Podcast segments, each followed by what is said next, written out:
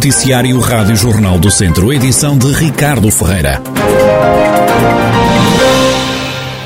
A Ministra da Saúde anunciou esta quinta-feira o fim do uso obrigatório da máscara. Marta Temido diz que estão reunidas as condições para a não obrigatoriedade do uso de máscaras em escolas e em espaços fechados Há, no entanto, algumas exceções. Mantém-se o uso da máscara nos transportes públicos e em locais frequentados por pessoas especialmente vulneráveis, como são os lares e as unidades de saúde. O Governo decidiu ainda hoje que vai deixar de haver regras para testes de diagnósticos à Covid-19. Estes exames passam apenas a acontecer em casos determinados pela Direção-Geral de Saúde. Deixa também de ser exigido o certificado da Covid-19. As novas regras vão entrar em vigor quando for publicada a resolução do Conselho de Ministros em Diário da República, mas ainda não há uma data certa para isso acontecer. A Rádio Jornal do Centro foi para a rua ouvir os habitantes da região e as opiniões dividem-se em relação ao fim da utilização da máscara. Acho que estamos mais do que preparados. Acho que já há algum tempo deixou de fazer sentido. Acho que faz sentido em alguns sítios, mas não no geral. Por exemplo, andar aqui na rua com o uso de máscara, acho que para mim não faz grande sentido e eu, inclusive, já deixei de usar há bastante tempo. Num país onde para cada quatro só temos um jovem, em respeito à população idosa, deveríamos preservar o uso da máscara até que eles estejam mais seguros, que são os idosos. Não, acho que não. É. Porque a nossa saúde é que está em primeiro lugar. Cada vez há mais vírus. E a gente, eu acho que não deve tirar. Estamos preparados para tirar a máscara. Já devíamos estar preparados para tirar a máscara. Nós devemos e devemos continuar a ter precauções noutros sentidos, mas acho que efetivamente a máscara não é uma opção. Como eu sou estudante e já cansa um bocadinho andar de máscara dentro da escola. As pessoas já estão mais tranquilas em relação ao Covid e acho que já estão todas preparadas. Somente dentro dos locais fechados, nos comércios e nos, no, nos supermercados e acho que ainda não. O fim do uso da máscara está próximo, mas ainda não se sabe quando. Estão internadas 53 pessoas com Covid-19 no Centro Hospitalar Tondela Viseu. Em enfermaria encontram-se 52 utentes e nos cuidados intensivos 1. Nas últimas horas registaram-se no hospital 12 altas e 11 admissões de doentes infectados com o novo coronavírus. Uma explosão numa pedreira causou esta manhã um ferido grave em Lamas, no Conselho de Castro Daire. A vítima é um trabalhador da empresa que foi assistido no local e depois transportado de helicóptero pelo INEM para o Hospital de Coimbra. O adjunto dos bombeiros de Farginhas, António Fernandes, explica o que aconteceu. Fomos acionados uh, pelo, pelo CDOS Viseu uh, para prestar apoio porque iria aterrar a aeronave do INEM numa zona de uma pedreira por uma possível explosão. Eh, quando eu cheguei, eh, já se encontrava lá a ambulância de socorro de Castro Daim, que estava a prestar os cuidados com a equipa do. tinha chegado do INEM, médico e enfermeiro, eh, e depois, quando abordados, percebemos que era um indivíduo que tinha facilmente a nível da mão direita, um masculino, 43 anos, com queimaduras a nível da, da mão, segundo e terceiro grau, com algumas escoriações a nível da cintura pélvica e uh, membros inferiores. Uh, isto foi aquilo que a gente separou. Entretanto, foi evacuado para o meio aéreo e transportado para o Hospital Universitário de Coimbra. Mas eh, podemos dizer que, apesar de todos estes ferimentos, não corre risco de vida? Sim, sim, sim. Uh, não corre risco de vida. É mesmo uma situação por causa do esfacelamento da mão. António Fernandes, adjunto dos bombeiros de Farginhas, para este acidente foram mobilizados 10 operacionais dos bombeiros de Farginhas, também de Castro Daire, o INEM e a GNR, com o apoio de quatro viaturas. Já foi lançado o concurso público da construção da nova variante entre a Estrada Nacional 229 e o antigo IP5, o Parque Empresarial do Mundão, em Viseu. A obra está incluída no Plano de Recuperação e Resiliência, o chamado PRR. A estrada representa um investimento de 11,6 milhões de euros, tem um prazo de execução de 420 dias. Em comunicado, a empresa Infraestruturas de Portugal explica que a intervenção tem como objetivo a criação de uma nova ligação entre o IP5 e a Estrada Nacional 229, na zona empresarial do Mundão. A obra está incluída no projeto de requalificação desta estrada, que é reclamada há quase duas décadas. A estrada com 5 km vai ter início num nó novo que eh, vai ser criado no IP5, termina na atual rotunda existente ao quilómetro 70 da Nacional 229, atravessando as freguesias de Rio de Loba, Santos Evos, Mondão e Cavernães. O novo troço a construir tem como objetivo melhorar as condições de mobilidade e segurança, bem como reduzir o tempo de percurso, principalmente de veículos pesados com destino à zona industrial do Mondão.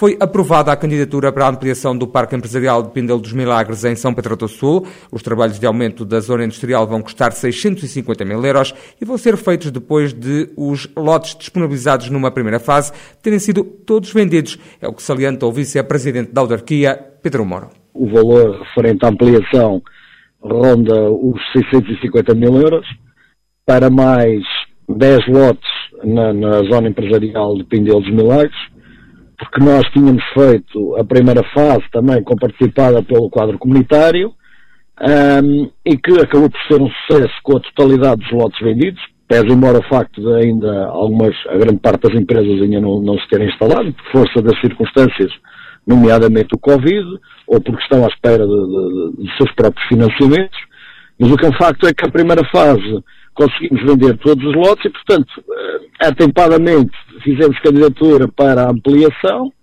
e, e, portanto, a mesma veio, veio aprovada e, portanto, brevemente iremos iniciar as obras para disponibilizar mais estes lotes. Pedro Moro, vice-presidente da Câmara de São Pedro do Sul.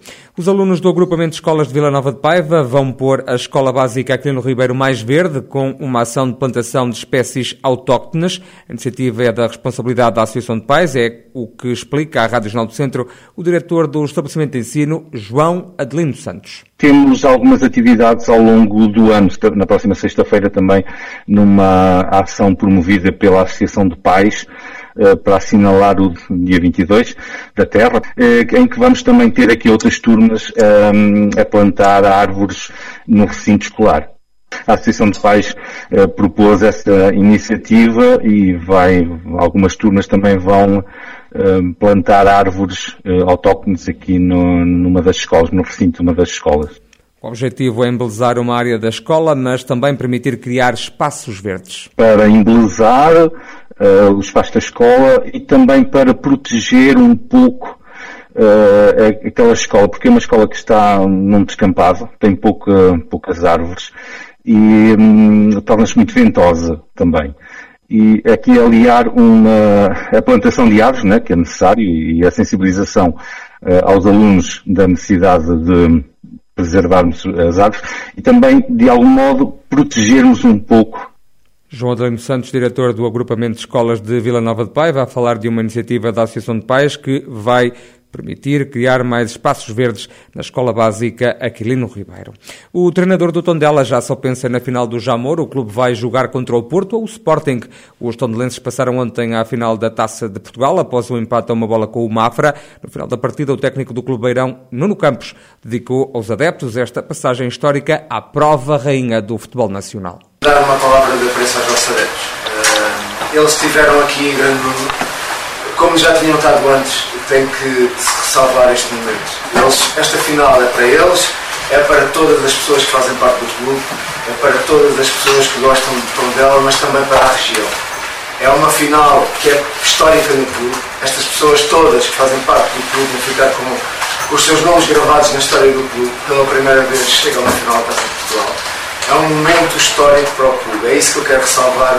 Aos jornalistas, Nuno Campos disse que já antecipava dificuldades nesta partida da segunda mão das meias finais da competição. Esperava por muitas dificuldades hoje, por dois motivos. Uh, eu tenho que relembrar que esta equipa do Mafra eliminou o Portimonense e eliminou o Moreirense. Inclusive o Moreirense foi eliminado 3-1 com, com 11 jogadores contra 10. Portanto, naturalmente eu esperava muitas dificuldades. Agora, também se nós, como eu disse anteriormente, fazemos um gol e sabíamos que íamos ter oportunidades para o fazer e trabalhámos muito bem a nossa saída para o ataque, embora nem sempre o tivéssemos conseguido da melhor forma, sabíamos que íamos marcar um gol e que desmoronávamos toda a crença do Mafra. Pensávamos que era na primeira parte que íamos fazer, trocámos alguns jogadores também para estarem mais frescos para esse momento de transição, não conseguimos fazer na primeira parte e é natural o Mafra acredite que, que, e arrisque tudo. Nós sabemos que Mafra ia arriscar tudo. Nuno Campos já sonha em levantar a taça. Naturalmente, quando chegamos a uma final e sabemos que, independentemente do adversário, vai ser um adversário muito difícil, mas quando chegamos a uma final, o nosso sonho é sempre ganhar. Penso que ninguém chega a uma final a pensar que não vai ganhar.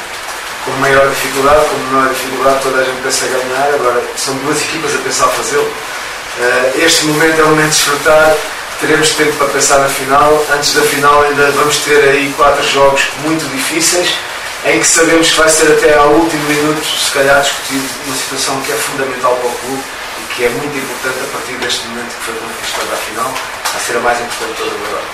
No campo, o treinador do Dondela, clube que fez história, está pela primeira vez na final da Taça de Portugal. Já o técnico do Mafra, Ricardo Souza, que tombou na competição frente ao Tondela, diz que a sua equipa foi melhor que o conjunto Beirão em tudo, menos nos golos. O treinador lamenta a falta de eficácia. Aos 5 minutos da segunda parte, se nós estivéssemos a ganhar 3 ou 4-0 ou virar a eliminatória nos, nos primeiros 5 minutos da segunda parte, não era surpresa para ninguém, também era a avalanche ofensiva que estávamos a ter, também eram as oportunidades que estávamos a ter. Conseguimos gerir o jogo da maneira que quisemos, fomos melhor a nível tático, se nós aos 46 minutos de jogo conseguimos estar a ganhar 2-0, eh, penso que o Tondela ia passar dificuldades ia passar dificuldades porque não está a passar uma boa fase no campeonato. Veio aqui jogar única e simplesmente nas transições. Acho que fomos superiores em tudo. Quando uma equipa consegue falhar 6, 7 golos dentro da pequena área, consegue falhar mais um penalti, fica difícil conseguir, conseguir ganhar. Tivemos oportunidades para ganhar e se eu pudesse chegar hoje, se calhar tinha metido a 15 minutos de fim para conseguir aproveitar as bolas paradas ou, ou alguma bola ali na área que eu empurrá-la para dentro, que os nervos já eram tantos que eu já me apetecia entrar em campo. O empate a um golo com o Mafra foi suficiente para o Tondela garantir a presença na final da Taça de Portugal. Na primeira mão das meias finais tinha ganho por 3-0. A final da competição está marcada para o dia 22 de maio no Estádio Nacional, em Oeiras. Resta saber quem vai ser o adversário dos tondelenses, o Porto ou o Sporting, que jogam esta noite. O Distrito de Viseu tem agora pela primeira vez uma equipa na final da taça. Entretanto, vão começando a chegar as reações a esta chegada à final. O presidente da Associação de Futebol de Viseu, José Carlos Lopes, diz sentir-se honrado. É uma honra enorme a Associação de Futebol de Viseu ter um, um clube pela primeira vez na final da Taça de Portugal. Passado quase um século, não é, em termos do desporto em Portugal, de termos eh, no Jamor, num, num palco que todos gostariam de estar, e termos eh, um clube da nossa associação. Portanto, é uma honra enorme. Também a Presidente da Câmara Tondela, Carla Antunes Borges, já falou sobre a chegada do Clube da Terra, o Jamor. A autarca confessa que ficou nervosa quando estava a assistir ao jogo. Sim, bastante nervosa, sim. É, mas claro que foi um jogo muito emocionante para todos nós e é com muito orgulho que vemos a, a equipa a chegar ao Jamor e, uh, e estamos ansiosos uh, por esse momento que é um momento para o qual todos nós nos vamos eh, orgulhar de participar e de estar presente e não tenho dúvidas nenhumas que não só os tondelenses, mas também um conjunto de adeptos e fãs do, do Desportivo Tondela, do Clube Desportivo Tondela vão estar a apoiar a equipa para atingirmos o melhor resultado. Sr. Presidente, estava confiante de que este, que este apuramento ia ser alcançado? Estava muito confiante, estava. Apesar de ter sido um jogo de, com alguma tensão, mas sim, mas estava muito confiante. Carla Antunes Borges, presidente da Câmara de Tondela, o Clube Desportivo de Tondela conseguiu um lugar na final da Taça de Portugal.